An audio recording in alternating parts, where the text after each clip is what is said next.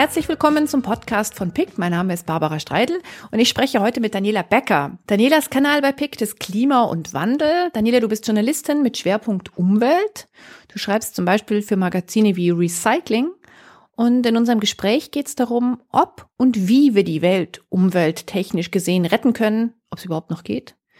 Und dann gibt es noch eine Bestandsaufnahme wo der Klimaschutz gerade steht. 2016 ist ja sozusagen das Jahr der negativen Klimarekorde gewesen.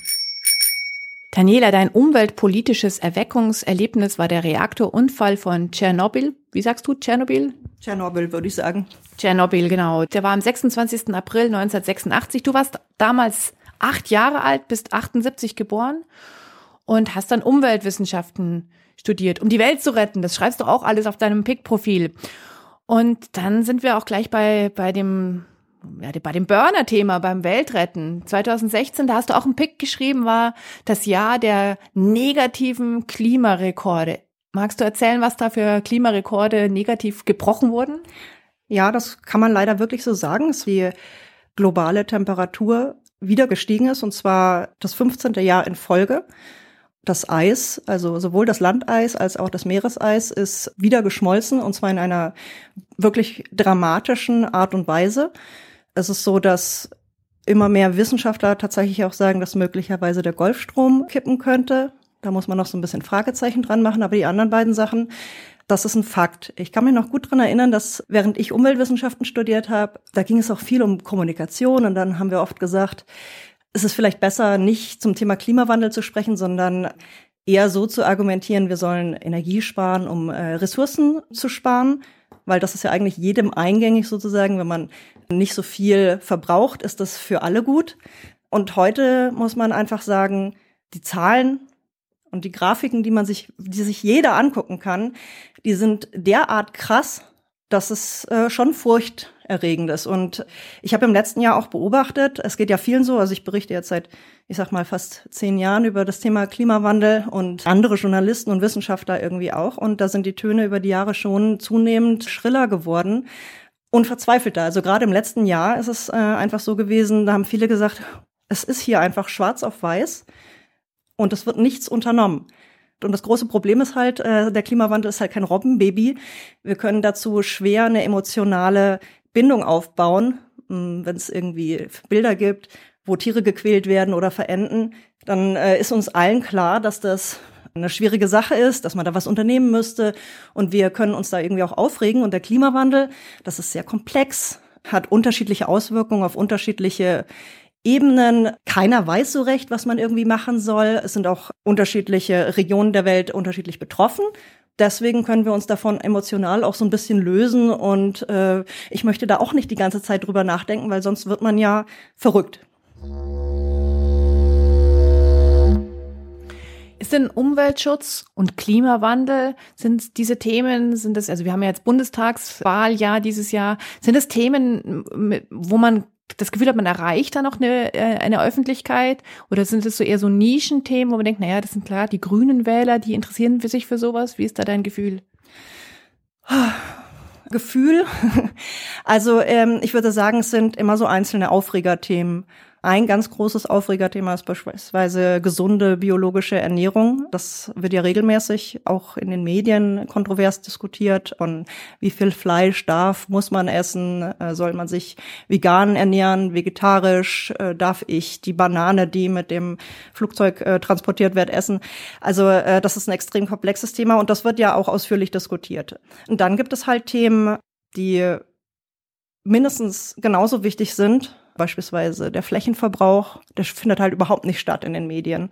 Oder auch das Thema Klimaschutz ist so eine Sache, da werden zwar oft, ich sag mal, so Katastrophenszenarien besprochen, aber was vielleicht fehlt, ist so dieses Runterbrechen auch auf die lokale Ebene, weil es wird einfach so sein, dass wirklich jede Gemeinde, jede Stadt davon betroffen sein wird der Klimawandel findet statt, das ist ein Fakt, aber auf unterschiedliche Weise. Und der wird sich auch nicht mehr, egal wie sehr wir an, uns anstrengen, und wir müssen uns anstrengen, aufzuhalten sein. Aber man muss halt schauen, dass der, ich sag mal, in einem gewissen Rahmen gestoppt werden kann. Und vor allen Dingen müssen wir uns Gedanken darüber machen, was mit der Erwärmung, die trotzdem stattfindet und schon bereits da ist, äh, umgehen. Äh, wie wir beispielsweise äh, damit umgehen, dass man nicht mehr jedes Gemüse vielleicht anbauen kann, wie mit globalen oder also lokalen auch Extremwetterereignissen umgegangen wird, wie wir mit Hochwasserschutz umgehen und so. Das sind sehr detaillierte Themen und darüber wird zum Beispiel auch in der Lokalpresse kaum berichtet und das ist ein Problem. Gerade Stichwort Presse. Es gibt ja dann doch auch immer wieder äh, Meinungen von Regierungen von oder von äh, anführenden Politikern oder Politikerinnen, da sind eigentlich eher immer eher die Politiker, ähm, die dann auch durch die Presse gehen, wo dann gesagt wird, das stimmt gar nicht. Also der ähm, Klimawandel ist gar nicht und das stimmt nicht und wir können äh, ganz lässig noch in der Arktis ähm, noch Öl bohren, das interessiert da eh niemanden und es macht nichts. Und schaut doch, jetzt haben wir hier einen ganz heißen Sommer gehabt, aber wir haben auch einen super kalten Winter gehabt. Das stimmt irgendwie gar nicht. Also, also die Fakten, die du ja genannt hast, die auf dem Tisch liegen, dass die nicht geglaubt werden und dass dann auch so ein beruhigendes Gefühl an die Bevölkerung herausgegeben wird, was natürlich alle sehr gerne aufnehmen. Wie ist damit umzugehen? dass jetzt äh, sich nicht jeder aufregen möchte wegen des Klimawandels, das kann ich total verstehen. Äh, ich möchte da auch nicht jede Nacht äh, drüber nachdenken müssen. Wenn es aber Aussagen gibt, dass der Klimawandel nicht stattfindet, dann muss man einfach sagen, das ist eine Lüge. The money that's being spent on climate change, where Obama and others have said it's the single biggest problem, when they can say that climate change is the biggest problem facing the United States as opposed to nuclear terrorism, I just can't even believe that they can say this. Jeder kann sich die Grafiken ansehen, jeder kann die Wissenschaftler dazu sprechen. Das ist äh, international anerkannt. Äh, der Klimawandel ist menschengemacht und er findet statt. Das Punkt. Dazu kommt, dass leider auch der Klimawandel äh, wieder ein Gerechtigkeitsproblem hat, weil voraussichtlich vermutlich genau die Regionen, die ohnehin schon von der Globalisierung abgehängt werden, nämlich eher die südlichere Hemisphäre, darunter leiden werden. Also wir werden auch drunter leiden, aber wir haben halt einfach auch mehr finanzielle Ressourcen, um uns darauf vorzubereiten. Das macht es nochmal zusätzlich schwierig. Das heißt aber nicht, dass wir sozusagen den Kopf in die Sand stecken dürfen. Äh, Im Gegenteil. Also da muss jetzt einfach drüber nachgedacht werden und zwar auch auf internationaler Ebene. That climate change is the biggest problem facing the United States. I just can't even believe that they can say this. Nichtsdestotrotz ist das natürlich sehr deprimierend. Das hat mich auch sehr deprimiert, dass jetzt äh, ein bekennender Klimawandel Leugner äh, in den USA Präsident äh, geworden ist.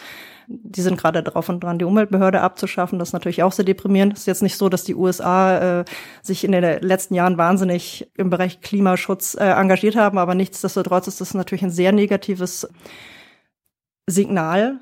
Aber wir, wir müssen jetzt auch nicht nur auf die USA gucken. Deutschland hat auch in dem Bereich noch sehr viel vor sich, gerade im Bereich Industrie. Da ist einiges noch zu machen. Wir haben uns beispielsweise in der CO2-Bilanz in den letzten zwei Jahren überhaupt nicht verbessert, also überhaupt nicht.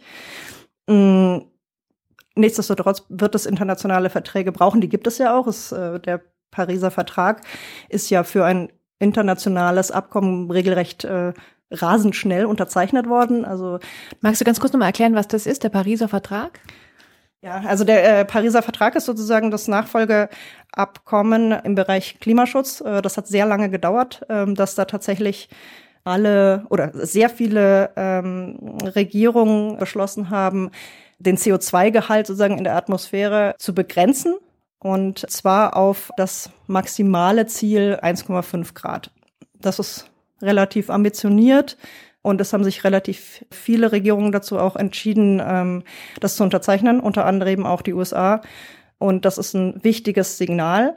Und der Vertrag ist sehr schnell unterzeichnet worden für ein internationales Abkommen, was relativ außergewöhnlich ist. Also das lässt Hoffnung aufkommen, dass doch auch das Bewusstsein da ist, dass da was gemacht wird.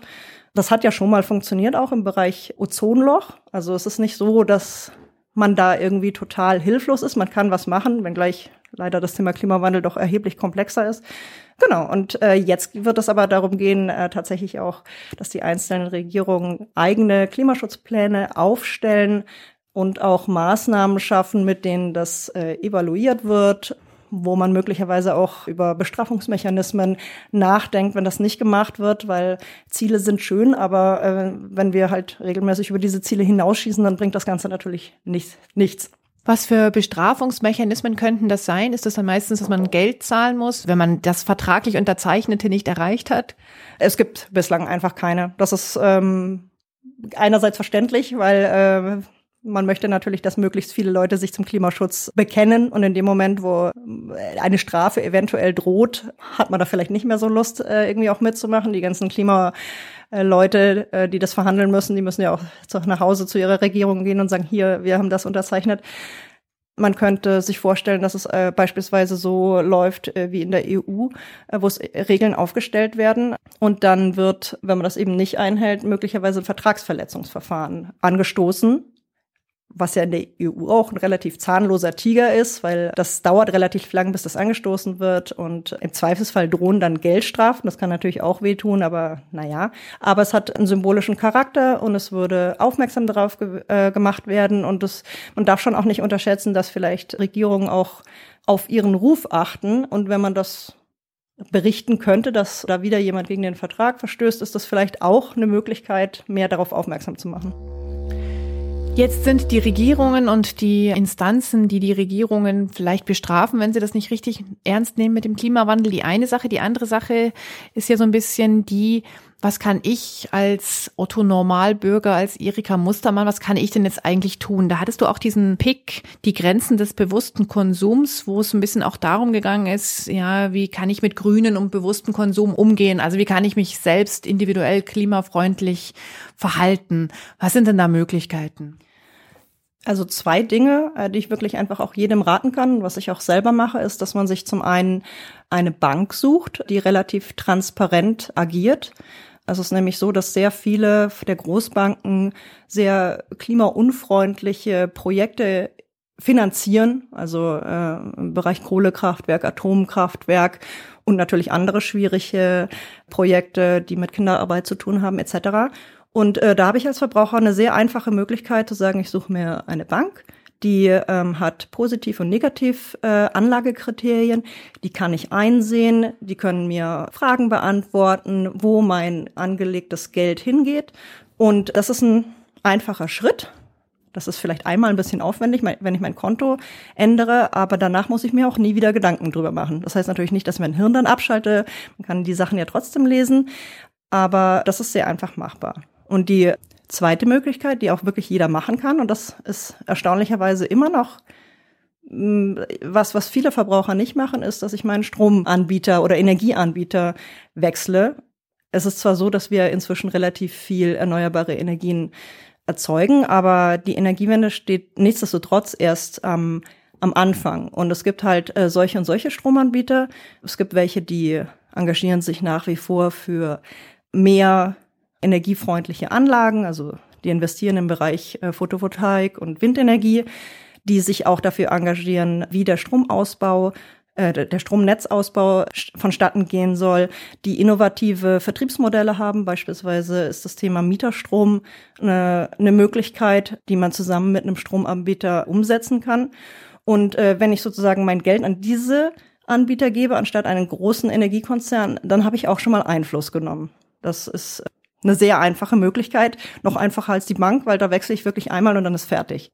Ich finde es ganz spannend, dass du gerade diese beiden Spiele nennst, weil der erste Impuls wäre ja gewesen, ich muss demonstrieren gehen, ich muss eine Petition online einreichen, damit irgendwas gemacht wird. Aber das sind ja Sachen, da muss man einfach nur einmal eine kleine Entscheidung fällen, dann ist es schon gemacht. Ja, bitte. Also jeder kann wirklich auf die Straße für gehen für das Thema. Das sollte man auch unbedingt machen. Es ist äh, wichtig, dass wir immer politischer werden. Der Meinung bin ich auch, dass man ökologisch nur sein kann, wenn man sich auch politisch engagiert. Aber äh, nichtsdestotrotz ist es ja auch ein schönes Gefühl, wenn ich das Gefühl habe, ich kann aktiv werden und was tun. Und das sind halt wirklich zwei Sachen, die extrem einfach sind. Ähm, weniger einfach ist dieses ganze Thema Einkaufen, finde ich zum Beispiel. Das habe ich ja zum Beispiel irgendwie auch geschrieben. Beim Einkaufen bin ich so, wenn man mir hinterherlaufen würde im Supermarkt, dann könnte man wahrscheinlich nur äh, mit dem Kopf schütteln, weil ich tatsächlich relativ ausführlich auch meine Lebensmittel studiere. Dann ich kaufe vergleichsweise viel Bio, auch im Biomarkt. Das tue ich deswegen, weil ich die Erzeuger unterstützen möchte, äh, weil ich glaube, es gibt sehr viele Bauern und Produzenten, die sich engagieren. Nichtsdestotrotz ärgere ich mich oft, dass ich halt sozusagen sehr viel Geld ausgebe und andere Leute das nicht machen, viele benutzen das jetzt momentan so als Entschuldigung, ich kaufe die Billigmilch beim äh, Lidl, weil es ist ja eh alles egal. So einfach ist es halt nicht. Da hängt natürlich irgendwie auch ein großer Konzern dran, der macht Druck auf äh, Bauern etc. etc. Es ist halt ein bisschen so wie, ich sag mal, das ganze Thema Amazon. Wenn ich möchte, dass meine kleinen Läden in der Stadt bestehen bleiben, dann gehe ich halt da einkaufen und bestelle halt nicht ganz so viel bei Amazon. Insofern ist das Thema, wo gebe ich mein Geld hin, schon wichtiges. Das löst natürlich nicht alle Probleme. Es wird dafür Gesetze brauchen. Äh, und das ist natürlich wieder das, was ja ohnehin auch den Grünen viel vorgeworfen wird. Die wollen immer alles regeln, die wollen mir alles Mögliche verbieten. Aber ohne wird das nicht gehen. Das ist ein bisschen wie im Bereich Frauenrechte, sage ich mal. Da gab es auch viele schöne Selbstverpflichtungen, aber alle Fortschritte im Bereich Gleichberechtigung sind durch gesetzlichen Druck gekommen. Ob das jetzt irgendwie keine Vergewaltigung in der Ehe ist oder so ist das im äh, ökologischen Bereich auch. Da braucht es Grenzwerte, was der Bauer an Pestiziden verwenden darf. Da braucht es Grenzwerte, was die Industrie an CO2 herausschleudern darf. Und freiwillig wird das nicht gemacht werden. Und das Einkaufen ist für mich halt eine freiwillige Sache. Ich mache das, weil ich mein Geld nicht äh, an irgendwelche Großkonzerne geben will. Ich kann jeden verstehen, äh, der nicht das Doppelte und Dreifache für sein Produkt ausgeben möchte. Aber äh, deswegen sozusagen die Leute, die Bio kaufen, ähm, blöd anmachen, äh, das finde ich auch nicht in Ordnung. Ich habe ja ähm, festgestellt, dass gerade beim Bio-Einkaufen ähm, da so eine richtige, äh, ein richtiger Religionsstreit äh, sich dann sehr schnell entfacht, weil es eben welche gibt, die sagen, ja, bist du narrisch und kaufst beim Bio-Discounter. Das geht ja gar nicht. Oder die Bio-Reihe, die in vielen Supermarktketten angeboten wird, die ist ja gar nicht echt Bio, weil das ist ja dann irgendwie auch wieder Massenproduktionsbio. Ähm, und da verstrickt man sich dann sehr schnell in so ja, in so, ähm, in so Debatten, die, ähm, wo, wo die Leute einander fast die Köpfe einschlagen, weil immer der eine meint, na, du machst das falsch. Ähm, am Ende des Tages ist doch jede Form von Konsum eigentlich eine politische Handlung was uns ja gar nicht so klar ist, oder? Weil wenn ich jetzt sage, ich habe jetzt hier diese 10 Euro und ich gebe die jetzt zum Beispiel aus, weil ich im Internet was bestelle, dann mache ich ja damit was und das hat ja einen Rattenschwatz von Reaktionen. Ebenso, wenn ich jetzt zum Bio-Supermarkt hier um die Ecke gehe, die regionale Produkte haben, die vielleicht auch nicht so hübsch aussehen wie die ähm, polierten Granny Smith Äpfel vom Tengelmann oder so, dann ist es ja auch eine politische Handlung. Also einerseits ist Geld ausgeben ja eine politische Handlung, und ich glaube, das ist schon vielen Leuten klar. Man äh, beobachtet das ja schon, äh, dass Leute freiwillig mehr Geld ausgeben im Bioladen oder die extra Arbeit auf sich nehmen, weil sie verpackungsfreie Sachen kaufen möchten. Da engagieren sich viele Leute. Das ist natürlich auch eine relativ einfache Möglichkeit, weil ich gehe halt anstatt in den Supermarkt in, in Biomarkt oder auf den Markt.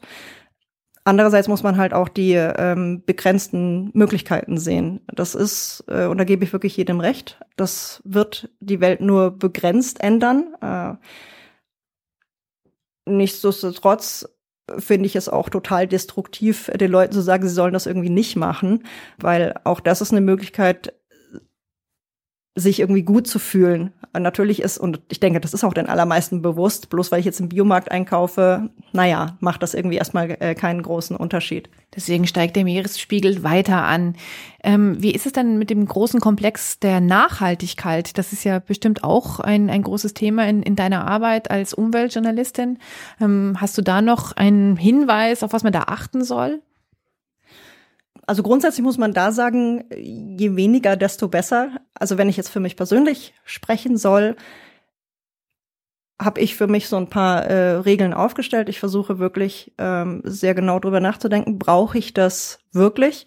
Und die allermeisten Sachen brauche ich nicht. Das heißt nicht, dass ich nicht auch mal gerne was Schönes irgendwie kaufe, einfach weil ich es mag oder weil ich es möchte man sollte sich schon sehr genau informieren, was für ein Produkt man kauft. Gerade im Elektrobereich äh, ist es ein großes Problem, dass die Sachen so schnell verschleißen. Da gibt es im Internet unendlich viele Möglichkeiten, sich zu erkundigen. Ist das reparaturfähig? Kann man es reparieren? Etc. etc. Ein relativ großer Bereich ähm, ist für mich auch das Thema ähm, Abfall. Und da meine ich jetzt nicht nur plastikfrei, das ist ja auch was, wo man gerne mal belächelt wird. Ne? Deutschland heißt ja auch immer, wir sind äh, der Recycling-Weltmeister. Das stimmt auch. Ähm, aber man muss sich schon auch vor Augen halten, dass wir in Europa auch die größten Müllproduzenten sind. Und dann ist das natürlich schon wieder so, hm, äh, schöner wäre es, wenn wir einfach weniger Müll äh, verbrauch also produzieren würden und und Recycling-Weltmeister wären, wo es übrigens auch noch ähm, deutliches Steigerungspotenzial gäbe. Ich muss mal ganz kurz äh, nachfragen. Ich wusste gar nicht, dass Deutschland die größten äh, Müllproduzenten Europas sind. Woran liegt es denn? Uns geht's gut äh, und das merkt man dann auch an, an der Kaufleistung und alles, was wir kaufen, ist natürlich dann auch irgendwann Müll. Man merkt das auch an äh, europäischen Ländern, anderen europäischen Ländern, die nehmen auch, also die, die holen auf, die produzieren alle auch mehr Müll, aber es ist halt so, dass beispielsweise Polen oder äh, die baltischen Staaten viel weniger Müll ähm, produzieren, ist so. Ähm, und bei uns ist es so, dass wir ich glaube, es, wir haben irgendwie 750 äh, Kilo pro Person im Jahr. Das ist schon, wenn man sich das überlegt, bei 80 Millionen Bürgern. Das ist auch so eine Sache, was ich übrigens äh, wirklich jedem Mal empfehlen kann, dass man einfach mal in den städtischen Abfallbetrieb äh, reinguckt. Das ist schon ähm, wenn man das mal mit eigenen Augen sieht, was da am einem Tag so reinkommt oder vielleicht in den 20 Minuten, wo ich da rumstehe, das ist eine sehr heilsame Erfahrung, wo man dann hinterher vielleicht nicht mehr so doll auf anderen Leuten rumhackt, äh, die Müll sortieren oder gucken, dass sie eben nicht den Plastikbeutel noch äh, um den Apfel wickeln oder sowas. Müll trennen ist eine Sache, da wird ja auch viel drüber diskutiert, das ist ja auch so ein wahnsinniges Aufregerthema. Da könnte man noch unendlich lange drüber reden, aber das ist was, was ich beispielsweise auch mache.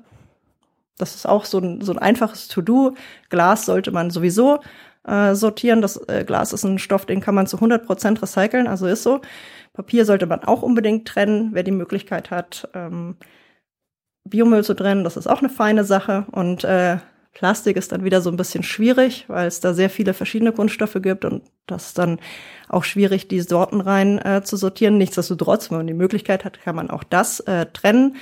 Und dass das einfach alles wieder zusammengeschüttet ist, das ist so ein, das ist wirklich auch ein Märchen, äh, was erzählt wird. Das ist es nicht so. Also ganz viele, man kann natürlich auch nicht immer sagen alle, aber ganz viele Abfallbetriebe sind sehr darum bemüht, äh, Müll auch richtig zu sortieren. Äh, also einfach auch schon deswegen, weil das Wertstoffe sind äh, und man die wieder verwenden kann. Jetzt können wir noch eine Sache machen, ähm, neben ähm, äh, zur richtigen Bank gehen und ähm, den richtigen Energieversorger machen, den Müll trennen. Man kann mit dem Fahrrad fahren. Und da hast du ähm, mir noch einen Pick empfohlen, den gar nicht du geschrieben hast. Das ist ein Pick von Ralf Diermann, der über dich auch schreibt, wie du in Kopenhagen der fahrradfreundlichsten Stadt der Welt gewesen bist. Ist das Fahrrad die Zukunft? Rettet das Fahrrad uns vor dem Klimawandel? ja, das ist ein bisschen Eigenlob jetzt, ne? Das ist ein Text von mir äh, gewesen, aber das ist wirklich auch eines meiner Lieblingsthemen, äh, weil ich finde, das ist auch was, womit man äh, also Umweltthemen wahnsinnig positiv äh, besetzen kann, weil es ist klar ist Fahrradfahren total umweltfreundlich, weil halt einfach keine Emissionen ähm, erzeugt werden. Aber das steht für die allermeisten Fahrradfahrer auch einfach nur, also wenn sie überhaupt drüber nachdenken, ganz hinten an. Ähm, Kopenhagen ist ein schönes Beispiel. Äh, die haben sich, denen geht es darum, klimafreundlich zu werden. Die haben sich da auch ein recht ambitioniertes äh, Ziel gesetzt. Und die versuchen einfach, die Stadt so fahrradfreundlich wie möglich zu machen, was einfach auch immer heißt, das Fahrrad als erstes. Das heißt, jede Strecke, die die planen, ist so, dass ich mit dem Fahrrad angenehm und sicher und schnell vor allen Dingen von A nach B komme. Und zwar schneller als äh, mit dem Auto, zumindest im innerstädtischen Bereich.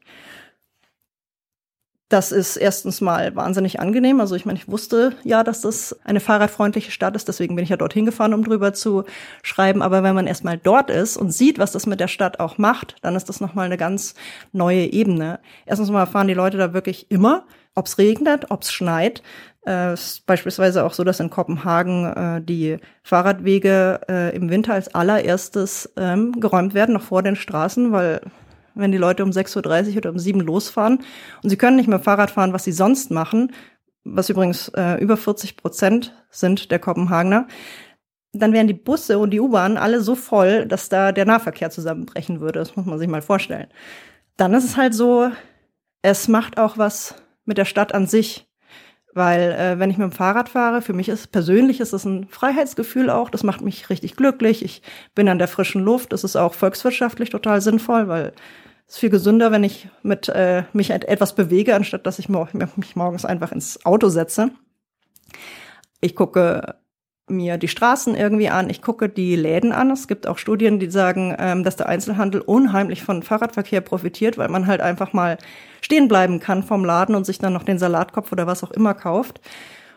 Dann hat Kopenhagen auch so eine Sache äh, gemacht, die, die nutzen diesen ganzen, die ganzen öffentlichen Flächen viel besser. Ähm, die haben sehr viele Straßen für den Autoverkehr gesperrt.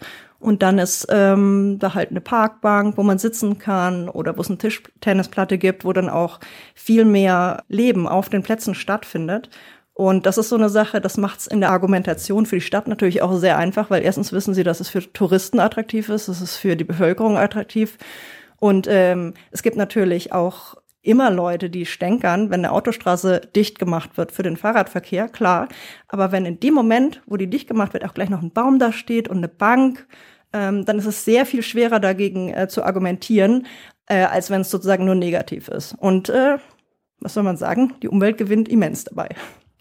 Jetzt ähm, habe ich mir gerade vorgestellt, das würde in München passieren. Es gibt so ein Bürgerbegehren, was in München gerade ähm, gekommen ist von Green City, wo es darum geht, dass die Abgasemissionen hier eklatant ähm, gesenkt werden sollen. Aber funktioniert das quasi die Infrastruktur einer großen Stadt? München ist jetzt wohl ein bisschen größer noch als Kopenhagen, vermute ich, ähm, von den Wegen her. Also funktioniert das, dass ähm, man dieses Modell, das Kopenhagener Modell zum Beispiel auf München oder auf Berlin umfropft, um da halt auch einen Paradigmenwechsel einzuleiten? Umpfropfen vielleicht nicht ganz. Äh, Kopenhagen ist zum Beispiel so, die haben sehr viel Wasser. Äh, das heißt, deren Hauptinfrastrukturproblem sind Brücken, äh, was die übrigens auch gemacht haben. Die haben sehr viel, die, die investieren überhaupt nicht mehr in Autoinfrastruktur, sondern äh, nur noch in Fahrrad. Und dabei haben sie auch sehr viel Geld in Brücken, die ausschließlich für Räder da sind. Ähm, womit man dann schneller von A nach B kommt. Das braucht man jetzt beispielsweise in München nicht. München hat sich viel getan im Bereich äh, Fahrradinfrastruktur, äh, also schon durchaus positiv, aber da ist natürlich noch viel, viel zu machen da ist bei mir zum Beispiel immer so, wenn man sich überlegt, was hier in der, den, die Tunnelung äh, vom Mittleren Ring investiert wurde, dieses ganze Geld, äh, da hätten wir komplett eine fahrradfreundliche Stadt. Da hätte man äh, ganze neue Radwege bauen können, äh, möglicherweise eine Brücke über ganz München, ist mir egal. Also dieses Geld ist ja da.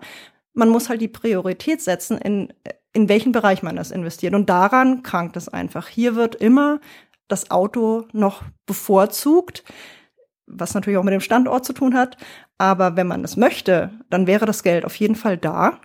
Der Wille fehlt halt so ein bisschen. Weil halt die Leute trotzdem immer noch gerne über den mittleren Ring, das ist die Münchner Stadtautobahn fahren, als mit dem Fahrrad fahren. Jetzt hast du ähm, auf deinem Pick-Profil den sehr tollen Satz geschrieben, dass du ähm, in einem Superwoman-Kostüm dämlich aussiehst und dass du deswegen die Tastatur benutzt, um die Welt zu retten. Du willst die Welt retten. Ähm, was ist dein Vorsatz in diesem, äh, in diesem Kontext für 2017? Wo hast du dir da einen Schwerpunkt gesetzt? Was, was willst du angehen? Klar will ich die Welt retten. Mir ist äh, klar, dass ich das auf gar keinen Fall äh, alleine machen kann. Insofern bin ich immer darin interessiert, äh, mich mit anderen Leuten auszutauschen. Und ich versuche da auch undogmatisch zu sein. Also mir ist klar, dass es sehr viele Aufregerthemen gibt, beispielsweise das Thema Ernährung ähm, oder auch Fahrradfahren. Da kann man trefflich äh, drüber streiten. Ähm, da bin ich sehr an äh, Austausch interessiert. Ähm, ich freue mich immer, wenn mir Leute, wenn mich Leute auf neue Themen hinweisen das ist was, was ich gerne mache, äh, auch mit der Tastatur. Für mich persönlich ähm, habe ich mir vorgenommen, dass ich mich dem ganzen Thema äh, Plastik, plastikfrei äh, nochmal widme. Weniger, dass ich äh, sozusagen äh, vor allen Dingen so einkaufe, als dass ich mich dem ganzen journalistisch nochmal äh, nähere äh, und im Bereich der Wissenschaft gucke, was was ist denn da, was passiert da tatsächlich, wie schlimm ist Mikroplastik etc. Das ist sowas, was ich mir für das Jahr 2017 vorgenommen habe. Vielen Dank. Das war der PICT Podcast mit Daniela Becker, von der erwarten wir bald auf PICT Empfehlungen für Texte, ähm, wo es um plastikfreies Leben geht. Mein Name ist Barbara Streidel und ich habe ganz am Ende noch einen Hinweis auf die Sternchen. Wir freuen uns alle hier, wenn ihr diesen Podcast positiv bewertet und zwar an den entsprechenden Stellen.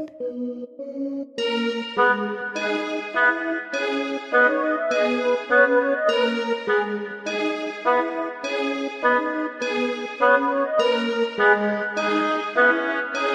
Thank